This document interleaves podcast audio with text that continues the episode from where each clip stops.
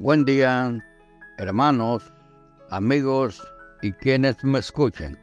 Bienvenidos a nuestra comunión con Dios. Hoy nuestra meditación la hemos titulado Jesús, el gran piloto. Jesús, el gran piloto. Y estamos utilizando un versículo del Antiguo Testamento basado en Salmos 107, versículos 29 y 30. Y dice así, cambia la tempestad en sosiego y se apaciguan sus ondas, luego se alegran porque se apaciguaron, y así los guía al puerto que deseaban. Ponemos, Padre de la gloria, en el nombre de Jesús, santificamos tu nombre Padre eterno, Padre de la gloria, la misericordia, el perdón. Te damos gracias por la vida y gracias por tus bendiciones y por esta palabra.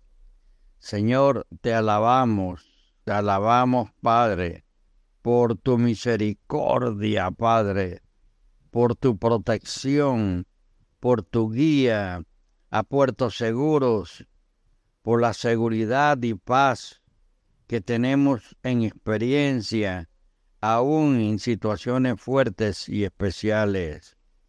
Te honramos, Padre, te damos gracias, exaltándote siempre, Señor. Solicitamos tus bendiciones permanentes, Padre, en todo lo que hagamos y que sea de acuerdo a tu santa voluntad. Santificado sea en el nombre de Jesús. Amén, amén y amén. Ok. Jesús, el gran piloto. Un poeta inglés escribió, Soy señor de mi destino, soy el capitán de mi alma. Es así que es una persona fuerte, pensará usted.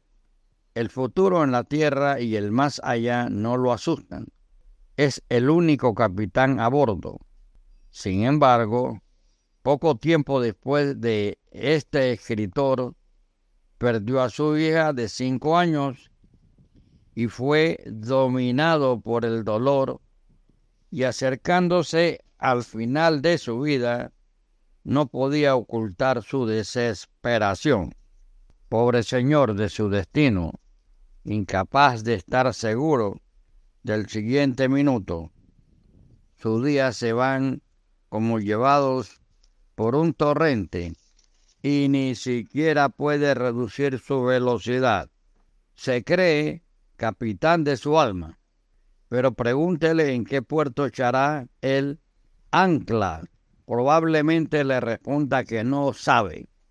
Lo quiera o no, no podrá impedir que su alma comparezca ante Dios. Y allí tendrá que responder a esta pregunta. ¿Qué hiciste del sacrificio de Jesús, mi amado Hijo? Es imposible escapar de la justicia divina. Antes de juzgarlo, Dios amó al culpable.